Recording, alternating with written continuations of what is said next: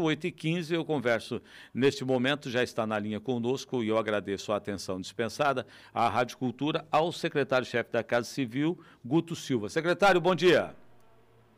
Bom dia, Ayrton José, bom dia a todos os ouvintes da Rádio Cultura. É um, prazer poder conversar com, com Foz do Iguaçu logo cedo, né?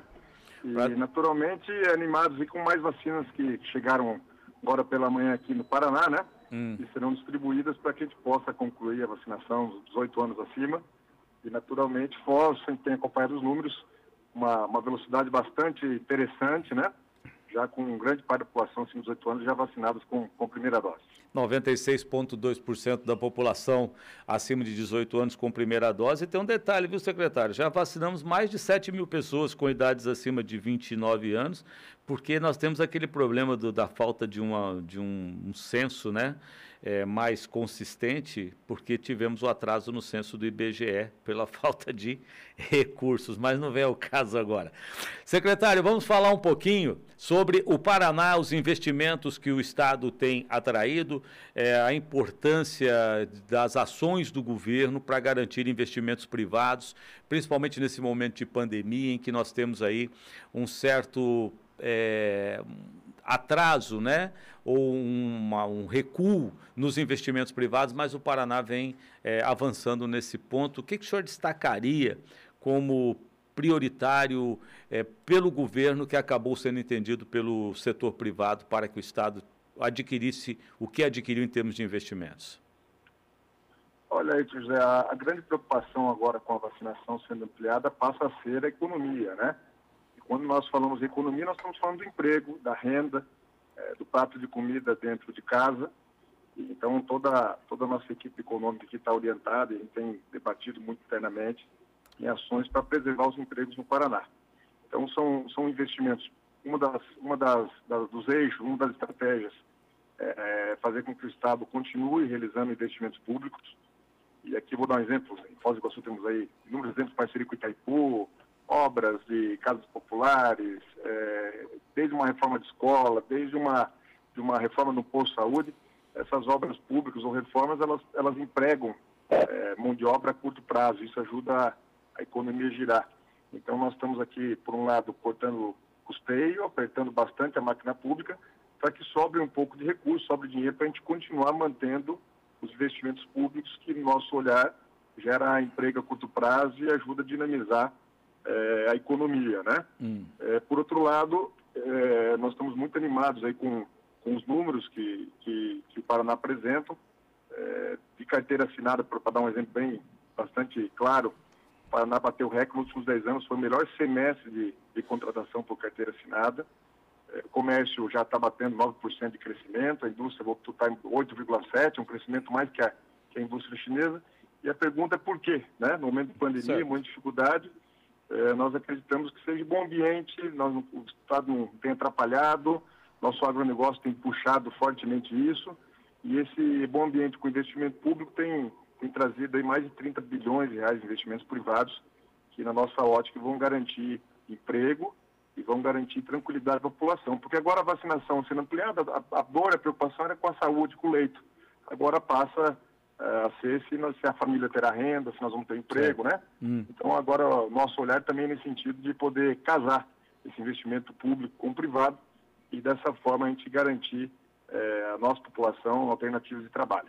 Tá, secretário, nós falamos aqui é, de, de consequências, né? Você tem um ambiente melhor, você tem a geração de emprego.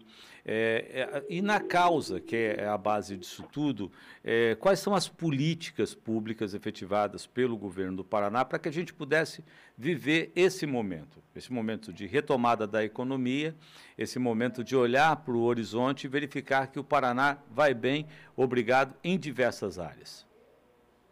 Olha, eu acho que o primeira, a primeira estratégia foi logo no primeiro no início do mandato do governador Ratinho, foi a gente iniciar as grandes reformas que, que precisávamos, né? Desde cortes de avião para governador, de, de aposentadoria, mordomias, né? Até mesmo reformas estruturantes como a redução de 28 para 15 secretarias. Isso é, nós temos, acho que, a estrutura mais enxuta do país, né? Hum. A lei de terceirização, ou seja, foram feitas várias ações administra administrativas e do ponto de vista de gestão que, permitiram a gente economizar e deixar as contas em dia. nós não imaginávamos no meio do percurso ter uma pandemia, né? Então, uma pandemia, tivemos que replanejar toda a estratégia, como é que se dará os investimentos. Também a, essa crise que nos afeta é muito grave, porque é, os investimentos também são direcionados, né? Aqui, sobretudo na, em Curitiba, região metropolitana, é, falta água um dia sim, outro não. É, então, são grandes desafios que nós estamos enfrentando com muita, muita dificuldade, porque você tem que manejar o orçamento, tem que reorganizar, mas nosso objetivo é justamente isso. Nós é, cremos que a, que a grande, a, a, grande saída do Paraná foi em ter feito o serviço de casa, né? Foi feito o dever de casa bem feitinho, o, o Estado está em dia, as coisas estão caminhando bem. Eu digo sempre que o Paraná está em paz.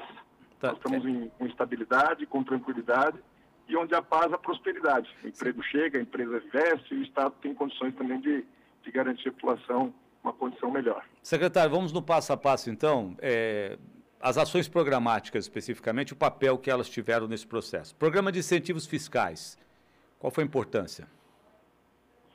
Olha, nós temos um programa muito forte, que é antigo, o Paraná Competitivo, que é para atração de investimentos. Nós estamos contabilizando 30 bilhões de reais em empresas que se instalam no Paraná, desde siderúrgica, novos frigoríficos, é, empresas farmacêuticas, biotecnologia. Esse emprego gera, essas indústrias geram um emprego. E a luta por esses empregos é com outros estados, né? Hum. Nós estamos competindo aqui só com Santa Catarina ou com São Paulo. É, são investimentos que direcionados em todo mundo e, e naturalmente, nós temos que ter um, um programa atrativo para captar esses recursos. É, hoje mesmo teremos aqui a Dunlop, né, a Sumitomo, uma empresa japonesa, que vai gerar mais de mil empregos aqui na região metropolitana. Hum. É, alternativas que aconteceram no oeste de, de, empregos diretos. Então, essa, essa, essa condição de você ter um mecanismo é, de atração de negócios é, é um instrumento importante. Mas as empresas não vêm só pelo benefício. O benefício é um componente. Eles buscam mão de obra qualificada, que o Paraná tem em abundância. Eles buscam estabilidade jurídica é, e, e, os contratos que sejam cumpridos, né? Certo. Investimentos internacionais também buscam é, que não haja interferência no Estado em licenciamentos, que, que, essa relação seja menos complicada e isso garante emprego. Quando a gente fala em benefício fiscal, nós estamos garantindo que os investimentos privados possam ocorrer. É lógico, tem que ter um limite, né, e são muito bem estudados para para que esses investimentos não briguem com as indústrias já posicionadas no Paraná. Certo. E por outro lado também que não é casa mãe Joana, né? Não é que vai pegando benefício para 100 anos aqui nas costas do, do contribuinte. Certo. Então isso é muito bem construído, tem toda uma lógica de, de investimentos, as regiões que, tem, que tendem a receber esses investimentos e graças a Deus tem sido exitoso porque nós estamos aí é, sendo a locomotiva do emprego do Brasil. E se um dos motivos é é, é, é, o emprego, que é tão difícil hoje, com tanta dificuldade, o Paraná se destaca justamente porque é uma política agressiva de atração de novos investimentos. É, normalmente, secretário, o Brasil né, é, era visto como um, um, país de ambiente extremamente burocratizado. A gente percebe que alguns estados conseguem fugir disso hoje, quando não o estado, também alguns municípios extremamente importantes.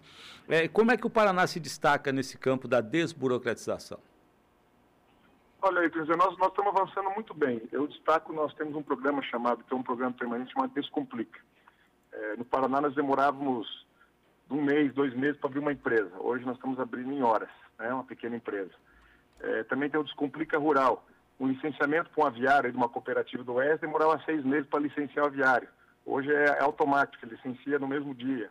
Então, uma série de ações que nós estamos querendo descomplicar essa relação de quem quer investir quem quer gerar emprego, e do trabalhador para quem tem um Estado mais, mais simples. E nós temos uma percepção muito clara que com essa relação da pandemia, sobretudo o olhar do mundo com a China, eh, os países não vão querer estar dependentes da produção chinesa. Nós acreditamos que a China não será mais a, a fábrica do mundo. Isso abre uma janela de oportunidades para países como o Brasil, com mão de obra abundante, né, com recursos naturais para poder ganhar escala e produção, com um mercado consumidor interessante. Então, o que nós queremos posicionar o Paraná é justamente nessa condição de, de receber esses investimentos, investimento privado significa emprego na veia, significa oportunidade para o jovem que sofreu com a pandemia, que está sem primeiro emprego. Então, hum. Então, essa é nossa preocupação, é poder dar renda, poder criar alternativas para que a população se desenvolva. E um dos elementos mais importantes é descomplicar essa relação. Porque quando complica, Aí tem a safadeza, tem a malandragem. Certo. É, ah, vai mandar um, manda um, um, consultor aqui fazer avaliação e cobra consultoria. Ah, vai no órgão tal e manda o contador resolver o processo. A partir do momento que você simplifica essa relação, as coisas saem mais rápido e tira essa, essa mordeção, que é um dos objetivos nossos, de, de combater a corrupção, com compliance, com integridade, se faz com a simplificação. Agora, quando é complicado, começa esse negócio. Mandar para o tio resolver, mandar para a empresa X resolver. Então, nós estamos atacando fortemente essa, essa relação, porque nós temos convicção que, que isso atrasa muito o Paraná e, naturalmente, nós todos perdemos renda, perdemos emprego para poder dar alternativa a, a, toda, a toda a população. Outro dia eu conversei aqui com o secretário Norberto Ortigar, ele falou sobre a linha de crédito para o homem do campo, sobre o fomento, sobre novas tecnologias aplicadas no campo. E agora eu converso contigo e ouço aí essa preocupação do jovem empreendedor, né? E o Paraná criou um programa é, justamente para atender é, essa, essa, esse segmento. Como é que vocês ele, pretendem atingir esta juventude principalmente estimular o empreendedorismo neles através desse programa, secretário? Olha, Ayrton José, essa é, uma, essa é uma preocupação muito grande. Quando a gente olha os números da, da Organização Internacional do Trabalho, da OIT, quem mais sofreu com a pandemia em relação ao emprego foi o jovem. Por quê? É, porque ele, a, a, carreira dele, a universidade dele foi interrompida, então ele iria ingressar no mercado de trabalho, é, teve que parar é, o emprego, a empresa, qual é a lógica da empresa? Para não cortar ninguém, não tirar ninguém, ela acaba mantendo a turma que está trabalhando e protela novas contratações, que são geralmente os jovens, né? Então, nós, em base, com base nesse, nessa, nessa análise, a gente tem, tem buscado alternativas para poder estimular a nossa juventude a, a ter alternativas de renda, porque eles sofreram muito. Inclusive, a pandemia é muito desigual, né, José? Os idosos ficaram assustados em casa, quase um ano, esperando a vacina é, as crianças sem poder a, a, sala de aula. E aí uma, uma reflexão que a gente faz que é muito grave, porque muitas vezes o conselho tutelar, a relação do professor com o aluno, acaba vendo nas crianças se tem problema em casa, é, ou seja, é um escudo, uma defesa social importante, né? E os jovens ficaram paralisados, né? Justamente é, com suas expectativas, com seus sonhos. Então nós criamos uma, uma, uma duas alternativas. Primeira é a questão da, da, do empreendedorismo no, no currículo escolar. Agora no Paraná tem matemática financeira, empreendedorismo, para que o jovem possa aprender a mexer com dinheiro, possa ter uma organização financeira, possa ajudar em casa. E na frente é dar mecanismos para que ele se desenvolva. É, e um deles é justamente a possibilidade de captar recursos a juros subsidiados, de juros zero, uma, uma estratégia que foi lançada ontem, justamente para que dá, dá capacidade dele ou fazer abrir seu negócio no bairro, ou abrir sua, seu negócio de inovação, enfim, abrir sua primeira atividade com condições de, de se estabelecer e, naturalmente, ter uma alternativa de renda. Então, a, essa é uma preocupação que a gente tem trabalhado muito aqui, a questão do emprego para os jovens, porque os jovens estão, estão, estão com dificuldade de, de, de, ingressar no mercado de trabalho, em função de tudo que aconteceu aí no ano passado, né? Hum. E esse é um programa que nós estamos muito confiantes para poder avançar. E o outro é o cartão futuro, né? Que é um cartão onde a empresa paga metade do salário, esse programa já está em vigor desde o ano passado, em função da pandemia, e o, e o Estado paga a outra metade. Então, aquele jovem aprendiz, o menino está indo para a escola, com boas notas assim por diante, no contraturno, no meio período, o Estado paga metade do estágio para ele poder trabalhar na empresa, e a empresa em si, diminui os encargos, acaba, acaba tendo esse incentivo para poder contratar. Isso é uma forma de a gente poder garantir o primeiro emprego e a gente sabe que não há nenhum programa social melhor que, que uma oportunidade para o jovem se desenvolver, para poder é. É, dar dignidade, naturalmente ter o seu dinheirinho para contribuir na renda familiar. Tá certo. E se a gente tem falado muito, né, que as profissões do futuro, muitas delas nem foram inventadas ainda e esses jovens irão ocupar é, funções aí. O Estado do Paraná antecipou-se recentemente com, com algumas propostas diferenciadas, inclusive com a participação da Google e a Fundação Luiza, né, se eu não me engano, é, nesse processo. Isso. E se a gente não consegue qualificar agora, pelo menos vamos desenvolver habilidades, né, secretário? Desenvolver. Exatamente, José. Nós temos um, nós temos um mundo novo, né, se desenhando, é. É, com, como você bem disse, é exatamente essa lógica. Metade das profissões ainda não foram nem, nem criadas, né? E o que nós temos que, que garantir é alternativas, né? Como a gente diz na linguagem popular, nós não podemos dormir de touca, né? O Estado tem que estar atento tá a alternativas, a tá. possibilidade para que os jovens se desenvolvam, né? Secretário... Então, nós estamos aí motivados e animados. Tá, secretário, sobre pedágios. Eu tenho acompanhado aqui é, a FIEP com um posicionamento favorável aos pedágios, as cooperativas satisfeitas com o modelo que foi negociado. Eu tenho acompanhado também o POD, que é o Programa Oeste em Desenvolvimento, o ex-presidente aqui, é dizendo que o que o governo do estado adotou é exatamente aquilo que o setor produtivo do Paraná definiu como prioridades para um, um, processo de concessão, para um contrato de concessão das rodovias paranaenses. Tem a questão da Assembleia, mas nós temos alguns questionamentos ainda. E existem, por exemplo, protestos é, em Londrina, Cascavel e Toledo sendo articulados. O que, que, é que está faltando aí, o secretário? Está faltando um pouco mais de compreensão dessas pessoas que ainda não entenderam perfeitamente ou a comunicação ainda não chegou como deveria ter chegado?